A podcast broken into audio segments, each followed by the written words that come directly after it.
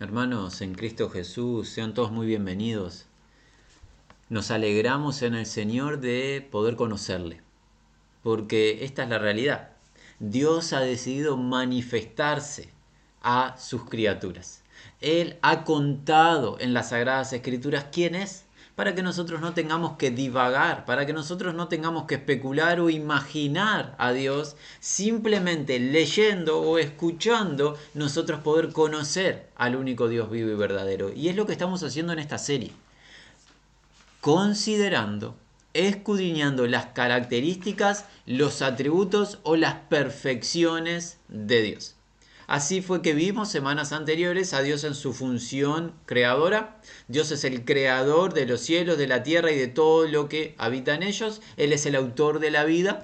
Dios es el único ser eterno e inmortal el cual no tiene principio de días y no tendrá final de los mismos. Y la semana anterior vimos que esa eternidad de Dios es una eternidad inalterable, pues Dios es su ser inmutable. Dios no cambia, Dios no varía, Dios no es de doble ánimo, de doble opinión.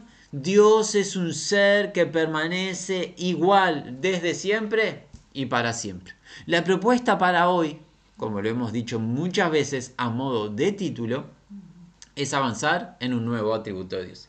Lo anticipamos la, la semana anterior, que la inmutabilidad de Dios, o sea, esa sustancia que permanece sin alteraciones, nos conduce inexorablemente a la fidelidad de Dios. Nos había dicho el Espíritu Santo en el Antiguo Testamento que Dios no es hombre para que mienta, ni hijo de hombre para que se arrepienta, lo que dice hace, lo que planea ejecuta. Dios hoy declaramos públicamente es fiel, es confiable. Y esto no es un invento nuestro, se encuentran en las Sagradas Escrituras. Muy brevemente en el Nuevo Testamento leemos en el libro de Primera de Corintios, en el capítulo número 1, versículo 9. ¿Qué dice el apóstol Pablo? Fiel es Dios. Esta expresión en un presente indicativo nos demuestra que Dios, el ser que estamos escudriñando, este ser eterno e inmortal, este ser que no varía, es fiel. ¿Qué significa la palabra fiel? Es digno de confianza, pues no hay en el error, no hay en él engaño, no hay en él ningún tipo de carencia que conduzca al ser humano a alejarse, apartarse o dudar de Dios, sino que Dios que es fiel, confiable, porque Él es veraz. Verás como lo revela el último libro de las Sagradas Escrituras, el libro de Apocalipsis, el libro de las revelaciones, en el capítulo 19, a partir del versículo 11 leemos así. Entonces vi el cielo abierto y he aquí un caballo blanco y el que lo montaba se llamaba fiel y verdadero y con justicia juzga y pelea. Aún no sabemos quién es este que monta un caballo. Ya sabemos cómo ha sido nombrado como fiel, o sea, confiable y real, genuino, veraz, verdadero. Sus ojos eran como llama de fuego y había en su cabeza muchas diademas y tenía un nombre escrito que ninguno conocía sino él mismo. Estaba vestido de una ropa tenía en sangre y su nombre es el Verbo de Dios. Y aquí es donde se desvela el misterio. No sabíamos quién era este individuo al cual fue nombrado fiel y verdadero. Ahora ya sabemos quién es. Es el Verbo de Dios. que aprendimos anteriormente en el primer eh, audio que estuvimos juntos escudriñando el primer atributo de Dios? El verbo o el logos de Dios, la palabra creadora de Dios, quien es Jesús Cristo, o sea, Dios mismo, Él es fiel y verdadero. Y luego continúa la enseñanza declarando al Señor como el Rey de Reyes y Señor de Señores. Por ende, Jesús Cristo, o sea, Dios en sustancia, el Hijo, es fiel y verdadero. Estamos viendo el cuarto atributo de Dios, la fidelidad de Dios. Dios es el único ser digno de total confianza de nuestra parte. ¿Por qué? Porque Él no miente.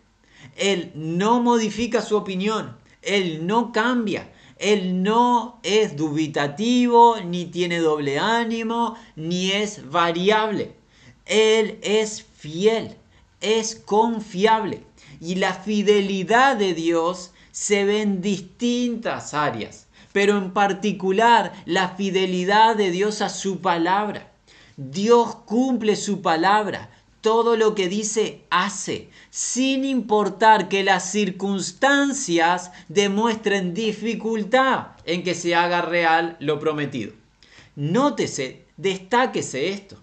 Las circunstancias presentes pueden demostrar dificultad en que Dios realice algo que prometió. Jamás la circunstancia debe de poner en tela de juicio que Dios cumpla lo prometido. Y esto lo vamos a demostrar en las Sagradas Escrituras. No es simplemente una reflexión que suena agradable. Invitamos a ir muy brevemente al libro de Génesis. Algunos conocerán este texto, es la realidad de un hombre muy conocido en las Sagradas Escrituras, Abraham, el amigo de Dios. Abraham fue llamado por Dios en la antigua Mesopotamia y Dios le dice así en el libro de Génesis capítulo 12, versículo 1.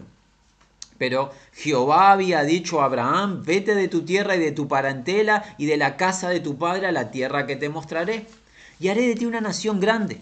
Te bendeciré y engrandeceré tu nombre y será bendición. Bendeciré a los que te bendijeren y a los que te maldijeren, maldeciré y serán benditas en ti todas las familias de la tierra.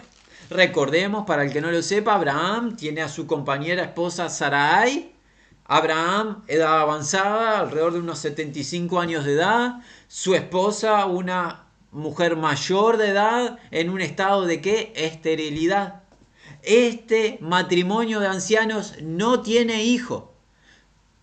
Pasó la edad para procrear y además de no estar en la edad adecuada para procrear, la esposa de Abraham, Sarai, está en la condición de ser una mujer estéril. ¿Cuál es la promesa? Dios le promete a Abraham darle una descendencia inmensa, tremendamente grande y una descendencia de bendición. ¿Qué demuestra el contexto? Una dificultad severa en el cumplimiento de la promesa. ¿Por qué? Porque la edad no es la adecuada y la condición de aquella que debería de engendrar o dar a luz al primero de los descendientes de Abraham, no es la condición adecuada porque está en un estado de esterilidad.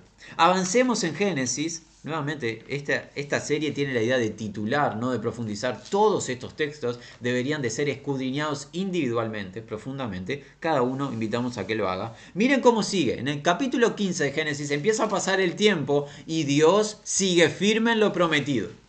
Aún no hay cumplimiento, pero Dios es firme en lo que promete y se lo declara Abraham nuevamente. Dice así, 15.1. Después de estas cosas vino la palabra de Jehová a Abraham en visión, diciendo, no temas Abraham, yo soy tu escudo y tu galardón será sobremanera grande. Respondió Abraham al Señor y le va a decir algo. Señor Jehová, ¿qué me darás siendo así que ando sin hijo? O sea, hasta ahora no ha recibido la descendencia prometida. Ando sin hijo y el mayordomo de mi casa es ese Damaseno Eliezer. Dijo también Abraham, mira que no me has dado prole, y he aquí que será mi heredero un esclavo nacido en mi casa.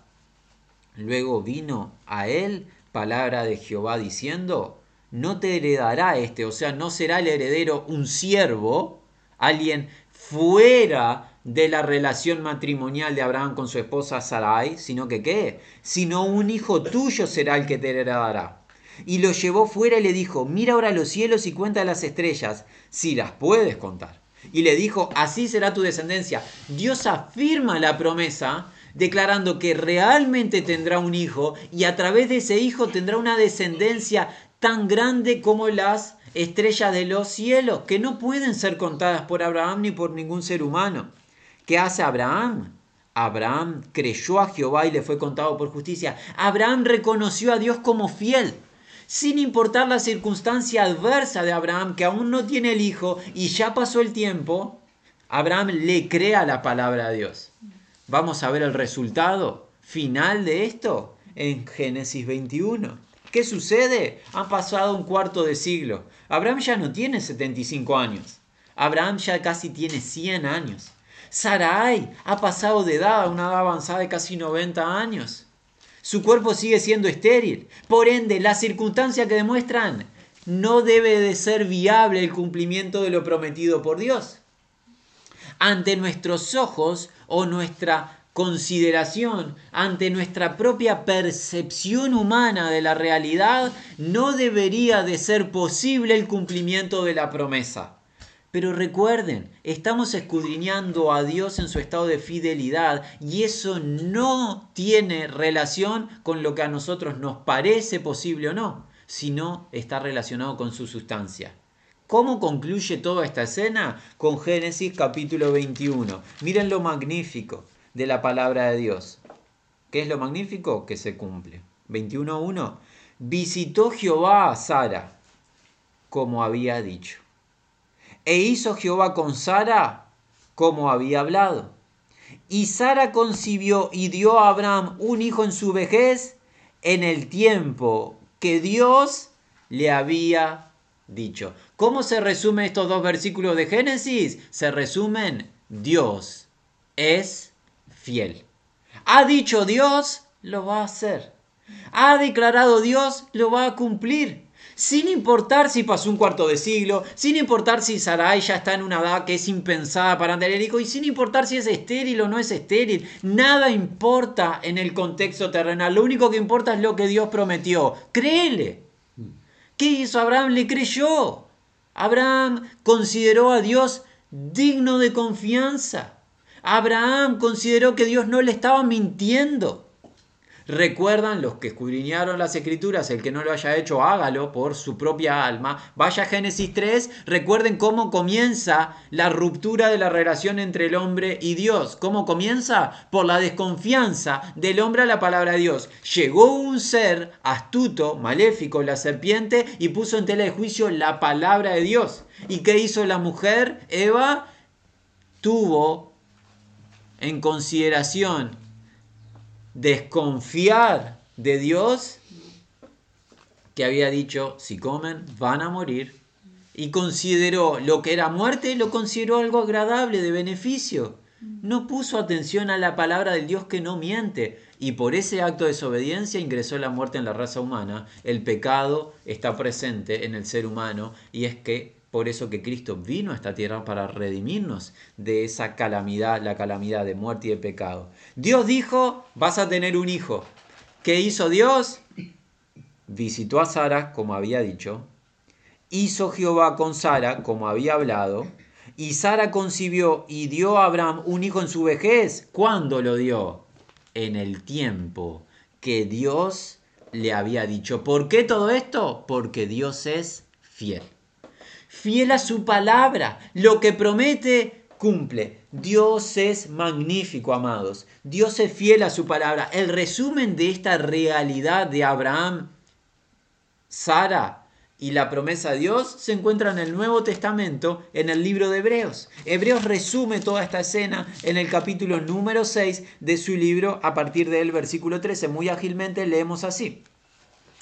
Porque cuando Dios hizo la promesa a Abraham, no pudiendo jurar por otro mayor, juró por sí mismo, diciendo, de cierto te bendeciré con abundancia y te multiplicaré grandemente. Y habiendo esperado con paciencia, ¿quién? Abraham. ¿Cuánta paciencia? Como un cuarto de siglo. ¿Qué hizo Abraham? Alcanzó la promesa. ¿Sabes qué no hizo Abraham? No tiró la toalla a mitad de camino, ni abandonó ni desertó el camino de confiar en Dios. En medio de las vicisitudes y con luchas y hasta con tropiezos, Abraham le creyó a Dios como un ser digno de confianza. Abraham no puso en tela de juicio a Dios, no se puso a investigar a Dios o a querer eh, en cierto aspecto juzgar a Dios, sino que ¿qué hizo Abraham? Creyó a Dios y obtuvo la promesa. ¿Cómo sigue esto? Con el 15. Perdón, con el 16. Porque los hombres ciertamente juran, por uno mayor que ellos, y para ellos el fin de toda controversia es el juramento para confirmación. Por lo cual, queriendo Dios mostrar más abundantemente a los herederos de la promesa la inmutabilidad de su consejo. Y esta palabra para nosotros no es novedad, pues fue el atributo anterior que vimos que está estrictamente relacionado con este. Es más, todos los atributos de Dios están estrictamente relacionados porque Dios es una sustancia. No, no puede ser estirpado un atributo de otros, es un ser perfecto. en todas sus características. La inmutabilidad de su consejo que hizo, interpuso juramento. Como su consejo no varía, no muta, no cambia, puso juramento confirmando que lo iba a cumplir. Dice así, para que por dos cosas inmutables en las cuales es imposible que Dios mienta, tengamos un fortísimo consuelo los que hemos acudido para asirnos de la esperanza puesta delante de nosotros. Dios ratificó su promesa, Dios cumplió su promesa, Abraham creyó la promesa y la obtuvo. Por ende, Dios es un ser digno de confianza, porque Él es fiel. Dios es fiel. Es el único ser fiel de manera perfecta. Él nunca miente. No mintió, no miente, no va a mentir. No hay argumento válido de tu parte, amigo, y de nuestra parte para desconfiar de Dios. Nadie tiene un argumento para decir, oh, Dios es un ser turbio, Dios es un ser que tiene doble opinión o doble discurso. Una vez te dice una cosa y después luego te dice la otra incorrecto. Ese sabes quién es? El hombre. El hombre dice una cosa y hace otra. El hombre promete muchas cosas, cumple muy pocas y a veces cumple ninguna. Dios no es así. Dios dice, cumple. Dios promete, siempre lo lleva adelante. Porque Dios es fiel. Qué magnífico atributo estamos considerando. Qué bueno saber que tenemos un Dios y hoy adelantamos, lo vamos a ver eh, a su debido tiempo, un Padre, los que hemos creído en el tenemos a Dios como nuestro Padre, tenemos un Padre confiable. Porque incluso nuestros padres terrenales muchas veces nos prometen cosas cuando éramos niños, oh, te vamos a comprar esto, si haces aquello, aquello, y no la cumplían muchas veces la promesa. ¿Por qué? Porque hasta los padres que tienen buenas intenciones, hasta los padres nos mienten. Un esposo, una esposa, hijos, ¿qué notamos en la sociedad? Infidelidad. ¿Cuánto duele la infidelidad unos a otros, verdad? En amistades, en relaciones de pareja, con la, infidelidad política, de cuántas cosas nos prometen y luego que están en el gobierno nuestros líderes no nos cumplen lo prometido y así vemos infidelidad. No así para con Dios. Dios es fiel.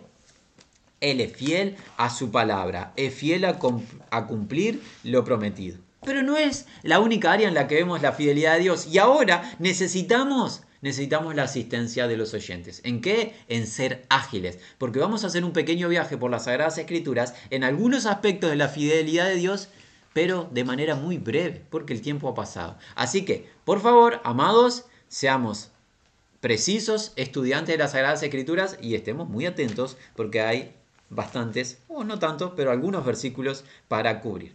La fidelidad de Dios la vemos en santificar a los creyentes. Dios ha dispuesto santificar a su pueblo a través de Cristo Jesús y Él es fiel para cumplirlo. Eso quien lo enseña, lo enseña el Espíritu Santo a través del apóstol Pablo en Primera de Tesalonicenses hacia el final de dicha carta. Dice así, Primera de Tesalonicenses capítulo 5 versículo 23 y 24. Y el mismo Dios de paz os santifique por completo. Y todo vuestro ser, espíritu, alma y cuerpo sea guardado irreprensible para la venida de nuestro Señor Jesucristo. Aquí es donde el que lee dice, oh hermano, espera hermano, estoy leyendo muchas palabras que suenan muy rimbombantes, esta no va a ser la realidad de mi vida. ¿Quién puede ser hallado irreprensible en espíritu, alma, cuerpo? ¿Cómo puede la plenitud de nuestro ser ser irreprensible en el día del Señor Jesucristo? Aquí es donde empezamos asustarnos, a temblar. No leímos el versículo 24. ¿Cómo será posible esto? Por el 24. Porque dice, fiel es el que os llama, el cual también lo va a ejecutar o realizar. Lo hará. El que llamó a santidad a los oyentes es el que va a producir en Cristo Jesús dicha santidad. Él llamó, Él lo va a hacer. ¿Por qué lo va a hacer? Porque es fiel, porque es confiable. No debo de turbarme cuando veo carencias en mi vida. no debo de turbarme en la medida que no sea rebelión directa a Dios, voluntaria. Eso debe ser una situación muy incierta de nuestra parte, que arrepentirse al instante. Pero no debemos de turbarnos de nuestras tropiezos, carencias y debilidades. Él que nos llamó, Él es fiel para qué? Para presentarnos ante su propia presencia irreprensibles. Él es digno de confianza, Él es fiel. ¿Fiel para qué? Para santificar. Hemos visto a Dios fiel. Su sustancia es fiel. ¿Fiel en qué? En cumplir sus promesas. Ahora vemos Dios que es fiel en santificar a los llamados. Él dispuso que sus hijos sean santos, Él mismo se encarga de cumplirlo.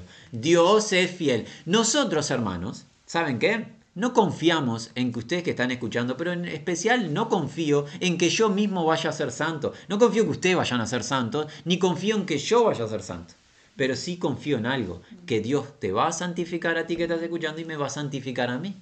Dios es fiel para santificarnos, por eso nosotros creemos que los oyentes y creyentes al Evangelio seremos santos, porque Dios se encarga de producirlo. No proviene de la capacidad humana, ni siquiera del interés o la intención humana, proviene de la fidelidad del que nos llama. Qué bueno es Dios. Dios se encarga de santificarnos y en el peregrinar en esta tierra Dios se encarga de qué? De en base a su fidelidad darnos salidas a las tentaciones múltiples. Sí, eso enseña la escritura. ¿En dónde? En el Nuevo Testamento, en el libro de Corintios. En Primera de Corintios el apóstol Pablo nos enseña en el capítulo 10, así, versículo 13.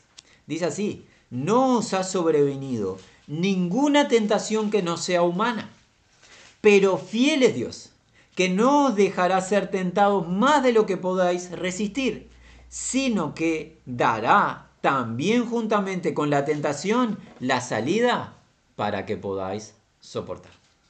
En este peregrinar en la tierra, luego de haber creído al Evangelio de la gracia de Dios y haber obtenido por la fe que es en Cristo Jesús salvación por gracia, ¿qué pasa? Somos tentados de muchas maneras en este mundo caído.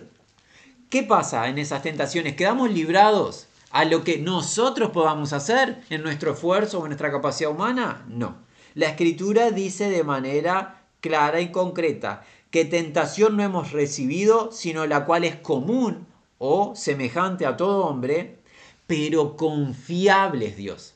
La palabra fiel es la palabra confiable, son dos palabras intercambiables. Confiable es Dios, ¿en qué sentido?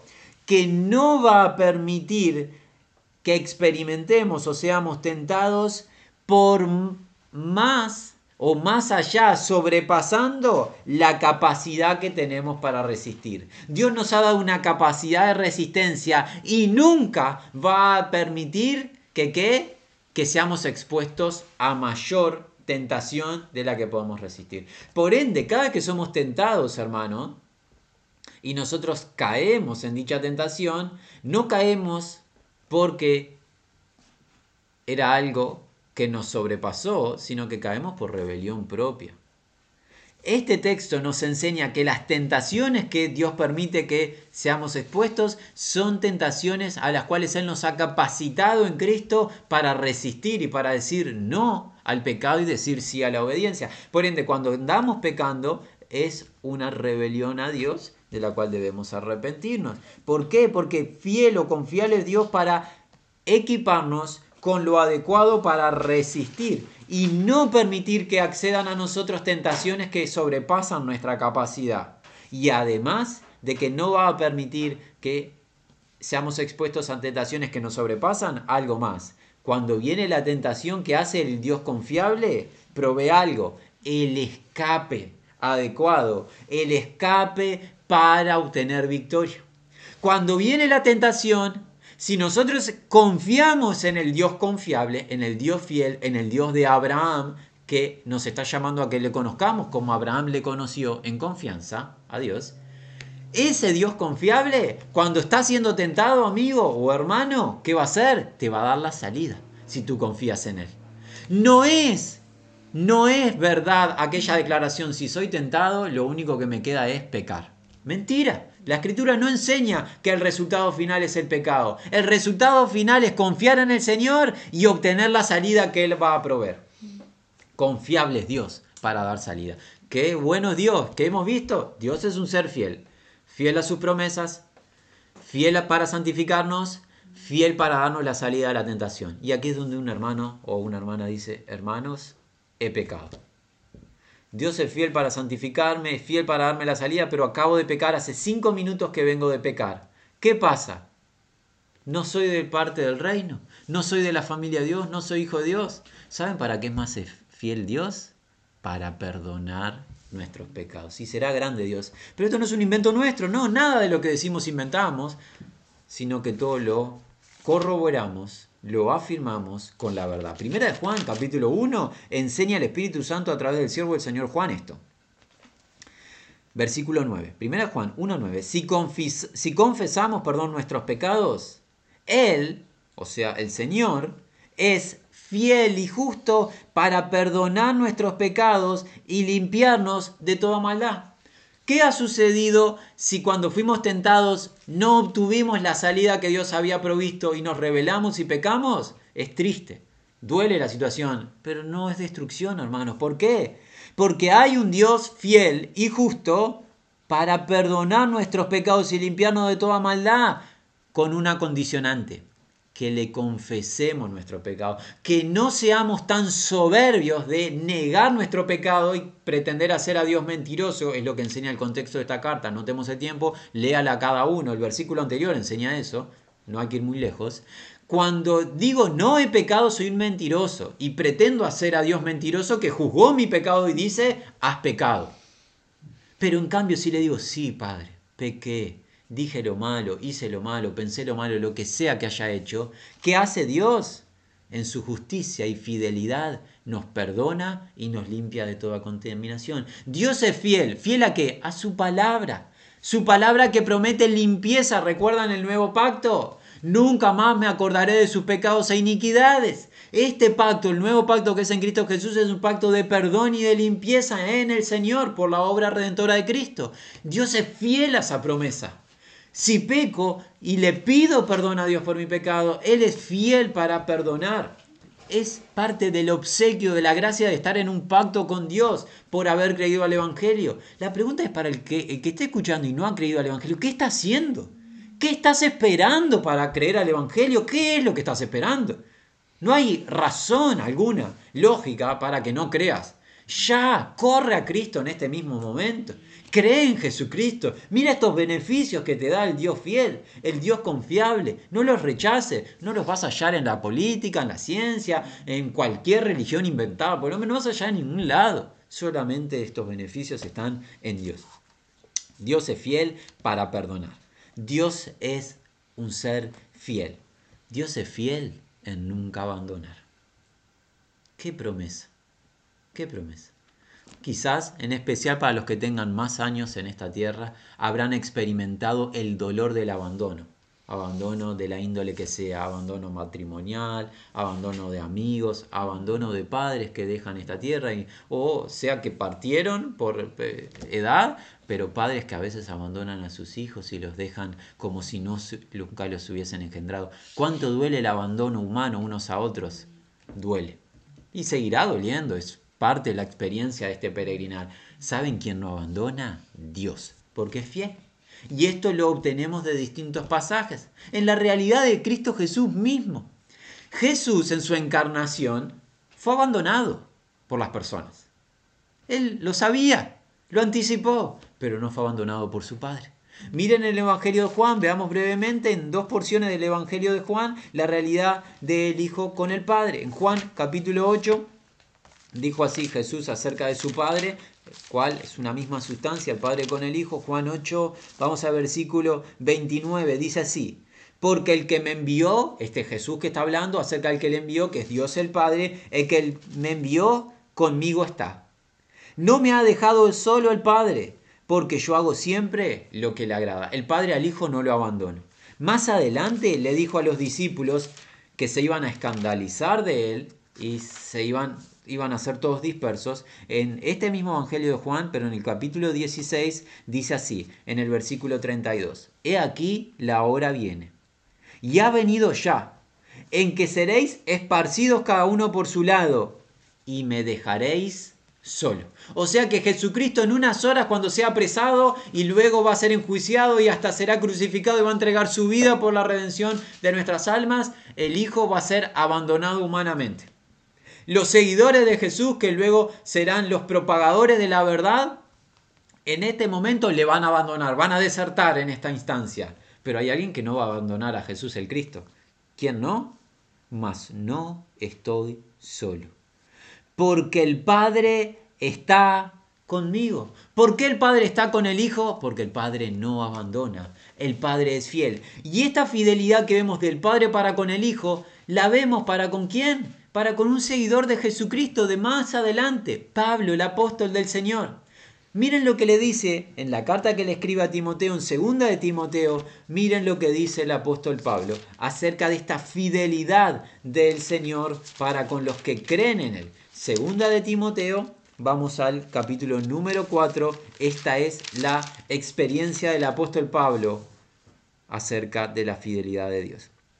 Dice así, vamos a partir del versículo 14. Segunda de Timoteo 4:14. Alejandro el calderero me ha causado muchos males. El Señor le pague conforme a sus hechos. Guárdate tú también de él, pues en gran manera se ha opuesto a nuestras palabras. En mi primera defensa, ninguno estuvo a mi lado, sino que todos me desampararon no les ha tomado en cuenta. ¿Cuál es la realidad de Pablo? Similar a lo que le pasó a Jesús. En la tribulación, en la prueba de Pablo, todos los hermanos desertaron. Se fueron todos, nadie quiso ser en esta instancia de la vida de Pablo, nadie quiso participar de las tribulaciones de Pablo. O sea, Pablo quedó solo. No, no estuvo solo. Había alguien con Pablo. Como sabemos, el versículo 17 nos cuenta, pero el Señor estuvo a mi lado y me dio fuerzas para que por mí fuese cumplida la predicación y que todos los gentiles oyesen. Así fui librado de la boca del león, y el Señor me librará de toda obra mala y me preservará para su reino celestial. A Él sea la gloria por los siglos de los siglos. Amén. ¿Qué aprendemos de este texto? Puede haber abandono incluso entre hermanos cuando los hermanos andan en debilidad y desertan a un hermano fiel en el Señor, puede haber abandono entre hermanos, mucho más abandonos en relaciones eh, terrenales con personas que no creen en el Señor, mucho más aún. Pero hasta entre hermanos podría llegar a suceder que nos abandonen, pero hay un Dios fiel que no abandona a los suyos. El Señor estuvo a mi lado. O sea, se paró al lado de Pablo en las pruebas de Pablo y no lo abandonó, no desertó. No dijo el Señor, oh Pablo, manéjate como tú puedas, arréglate solo, que tengo otros temas que tratar. No fue a ningún otro lado el Señor, sino que estuvo junto a Pablo en el momento adecuado. Siempre. ¿Se acuerdan lo que había dicho el Señor Jesús antes de ser elevado a los cielos? He aquí, yo estoy con vosotros todos los días hasta el fin del mundo. No abandona al Señor porque Él es fiel. Él es fiel para permanecer a nuestro lado. No es un Dios desertor. ¿No les parece magnífico lo que estamos leyendo y lo que estamos aprendiendo de Dios? Dios es fiel. Fiel a sus promesas. Él es fiel a su palabra. Él es un ser confiable en santificar. Es un, es un ser fiel, confiable para dar la salida y no permitir que seamos más, más tentados más allá de lo que podemos resistir, es un ser fiel para perdonar, es un ser fiel para no abandonar. ¿En qué más es un ser fiel? En proveer vida eterna. ¿Tienes miedo del mañana? ¿Temes a la muerte? ¿Te genera incertidumbre qué va a pasar contigo? Mira lo que enseña aquí nomás en la siguiente libro del que acabamos de leer, el libro de Tito. Muy breve, la enseñanza del apóstol Pablo. Dice así, en el capítulo 1 de este libro, la carta a Tito, vamos a leer versículos 1 y 2. Pablo, siervo de Dios y apóstol de Jesucristo, conforme a la fe de los escogidos de Dios y el conocimiento de la verdad, que según la piedad, en la esperanza de la vida eterna. ¿Cómo podés tener esperanza de vida eterna, Pablo? ¿Cómo podés tener expectativa ferviente? ¿Cómo podés estar expectante de una vida eterna? ¿Saben por qué? La cual Dios que no miente, prometió desde antes del principio de los siglos. La esperanza de Pablo en la vida eterna es que proviene de un Dios que no miente. Dios prometió dar vida eterna a los creyentes en Jesucristo, por ende los que creyeron en Jesucristo tienen vida eterna. No puede haber una segunda conclusión, no puede haber una segunda instancia, una segunda situación. Bueno, quizás haya vida eterna, quizás no, quién sabe el mañana, nada de incertidumbre. El mañana para nosotros de incertidumbre nada. Para nosotros el mañana gloria en Cristo, vida eterna. ¿Por qué? Porque Dios prometió y Dios no miente, es confiable. ¿Qué es el mañana? Gloria. Gloria a los que hemos creído en Cristo Jesús. Esa gloria será con un cuerpo nuevo y glorificado. Segunda de Corintios nos enseña eso en el capítulo 5. Segunda de Corintios, de manera muy ágil y rápida, vemos que, a partir del versículo 1, porque sabemos, este sabemos tiene certeza, tenemos certeza porque Dios no miente, porque sabemos que si nuestra morada terrestre, este tabernáculo, o sea, el cuerpo donde habitamos, se deshiciere, tenemos de Dios un edificio, una casa no hecha de manos eterna en los cielos. Y por esto también gemimos, deseando ser revestidos de aquella nuestra habitación celestial, pues así seremos hallados vestidos y no desnudos. Porque asimismo los que estamos en este tabernáculo gemimos con angustia, porque no quisiéramos ser desnudados, sino revestidos, para que lo mortal sea absorbido por la vida. Mas el que nos hizo apto para esto mismo es Dios, quien nos ha dado las arras. Estas arras es garantía, ese anticipo de pago, ese sello del Espíritu. Así que vivimos confiados siempre. Nótese que no hay una vida de incertidumbre, es una vida de confianza. Es una vida de absoluta confianza. ¿Por qué? Se está deteriorando tu cuerpo, hay una enfermedad en ti. ¿Y qué? has creído al Evangelio, tienes la confianza de que vas a tener vida eterna en el Señor y hay un tabernáculo de gloria aguardándote. Así que vivimos confiados siempre y sabiendo que entre tanto que estamos en el cuerpo, estamos ausentes del Señor. Porque por fe andamos, no por vista, pero confiamos y más quisiéramos estar ausentes del cuerpo y presentes al Señor.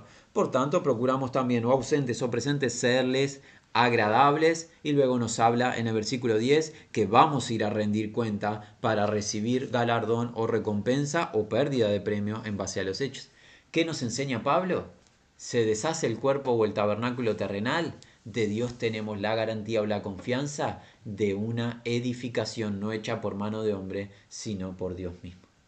Por eso vivimos confiados, sin incertidumbre. Ya no tememos a los que matan el cuerpo, más nada pueden hacer, porque el Dios que no miente ha prometido vida eterna. Y esa vida eterna será con un cuerpo de gloria, un cuerpo semejante al del Señor. Porque Pablo en el libro de Filipenses, en el capítulo 3, por el versículo 20, nos enseña que ¿qué? El Señor va a cambiar, transformar el cuerpo de la vergüenza nuestra en un cuerpo semejante al de la gloria suya con el poder que tiene para sustentar todas las cosas. Ese es nuestro Dios, el Dios confiable, fiel a sus promesas, fiel en santificar, fiel en proveer salida a la tentación, fiel en perdonarnos, fiel en otorgar este cuerpo glorificado, fiel en dar vida eterna, vida que ha obtenido Cristo Jesús a nuestro favor. Dios es fiel, incluso para redimir a su pueblo Israel, que hoy se encuentra en un estado de rebelión como pueblo, como nación. Dios es fiel para redimir a su remanente. Y esta es una de las cosas más maravillosas que encontramos en la fidelidad y en la sabiduría de Dios. Algunos han tropezado con este tipo de pasajes, a nosotros nos llena de gozo nuestro corazón. Cuando leemos en el libro de Romanos, en el capítulo número 11, a partir de algunos versículos seleccionados muy brevemente, versículo 1, digo pues, ¿ha desechado Dios a su pueblo? la idea es de Israel, comienza en el capítulo 9 toda esta enseñanza de Israel. Es una pregunta retórica, ¿ha desechado Dios a su pueblo? Aunque sea retórica, la responde, ¿cómo? En ninguna manera, jamás acontezca. No ha desechado Dios a Israel. Versículo 11. Digo pues, ¿han tropezado de Israel para que cayesen? ¿Cuál es la respuesta? En ninguna manera. O sea, de ningún modo. Sigamos en el libro de Romanos, en el capítulo número 11, pero adelantémonos al versículo 23. Dice así. Y aún ellos, si no permanecieren en incredulidad, serán injertados, pues poderoso Dios para volverlo a injertar. Y ahora a partir del versículo 29, muy ágil, porque irrevocables son los dones y el llamamiento de Dios. Pues como vosotros también, este vosotros son los gentiles, en otro tiempo erais desobedientes a Dios, pero ahora habéis alcanzado misericordia por la desobediencia de ellos, así también estos ahora han sido desobedientes para que por la misericordia concedida a vosotros, ellos también alcancen misericordia.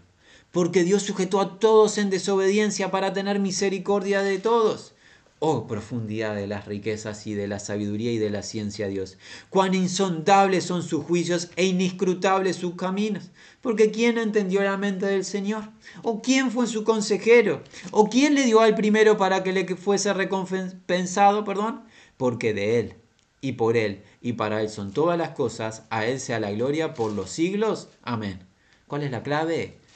Irrevocables son los dones y el llamamiento de Dios. Dios ha llamado a salvación por su gracia, Él lo cumple. Incluso en un pueblo rebelde en el presente, Dios va a cumplir la salvación del remanente de dicho pueblo porque irrevocable es su llamado y se va a encargar de persuadir a su pueblo a la fe que es en Cristo Jesús a su debido tiempo.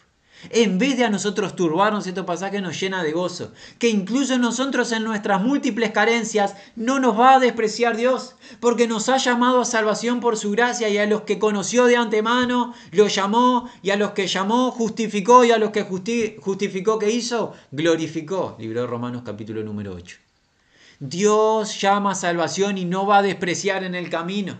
Ninguna de las ovejas que el Hijo ha obtenido del Padre se va a perder porque fiel es Dios, e irrevocables, o sea que no hay arrepentimiento. Cuando la palabra dice irrevocables son los dones, tiene la idea de que no hay arrepentimiento en Dios. Dios no se va a arrepentir de escoger a su pueblo Israel.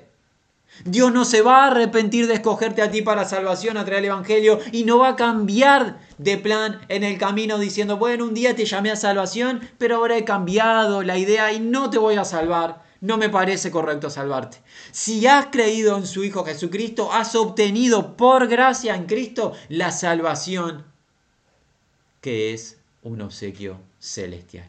Magnífico es leer a Dios. Dios fiel incluso para salvar al remanente de su pueblo Israel, como para salvar al remanente de las naciones, todos y cada uno de los que creen en su Hijo Jesucristo. ¿Cómo concluye todo esto? Con un pasaje magnífico en segunda de Timoteo nos enseña la palabra de Dios que Dios siempre va a permanecer fiel. Y así lo entendió la primitiva iglesia. Dice así, segunda de Timoteo, capítulo número 2, leemos a partir de versículo 11. Palabra fiel es esta. ¿Por qué es fiel esta palabra, Pablo? Porque proviene de un ser fiel. ¿Cuál es la palabra fiel? Si somos muertos con Él, también viviremos con Él. Si sufrimos, también reinaremos con Él. Si negaremos, Él también nos negará. O sea, con los incrédulos Dios no tiene parte. Si fuéramos infieles, Él permanece fiel. ¿Por qué? Él no puede negarse a sí mismo. Hay alguien que no va a cambiar con el paso del tiempo. El que fue fiel ayer, es fiel hoy y será fiel mañana. Él permanece fiel. Los hombres o sea, el ser humano, hombre y mujer, infieles somos. Pero Dios permanece fiel. Hemos escudriñado tan ágilmente, tan brevemente, una cuarta característica de Dios. Dios es un ser fiel. O sea, es digno de tu confianza. ¿Por qué? Porque Él no miente. Él no tiene un doble discurso. Él cumple todo lo que promete. Él es fiel, ya vimos en varias breves áreas, no son las únicas. Destacamos algunos, hay muchas más áreas para escudriñar, pero el tiempo no nos da. Él es fiel en lo que hemos visto. Él es fiel en santificar. Él es fiel en proveer salida a la tentación. Él es fiel en perdonar cuando caemos en tentación. Él es fiel en otorgar vida eterna. Él es fiel en dar un cuerpo nuevo y glorificado. Él es fiel en redimir a su pueblo Israel. Él es fiel y permanece fiel para siempre. La pregunta que nos surge es, ¿por qué desconfías de Dios? ¿Qué hay que te está privando de creer a Dios? Ya vimos que no tienes un argumento real o veraz para desconfiar de Dios. Deja de andar en la carne, deja la incredulidad, deja de la excusa de la opinión que emana de tu ser y de posponer lo que debes hacer hoy. Creer en el Evangelio de la gracia y obtener esta vida eterna, este obsequio y de tener esta comunión, de esta coinonía, de esta relación íntima con el único ser fiel. No andes decepcionado por la vida, engañando y siendo engañado. Disfruta de la fidelidad de Dios. Él se está manifestando hoy.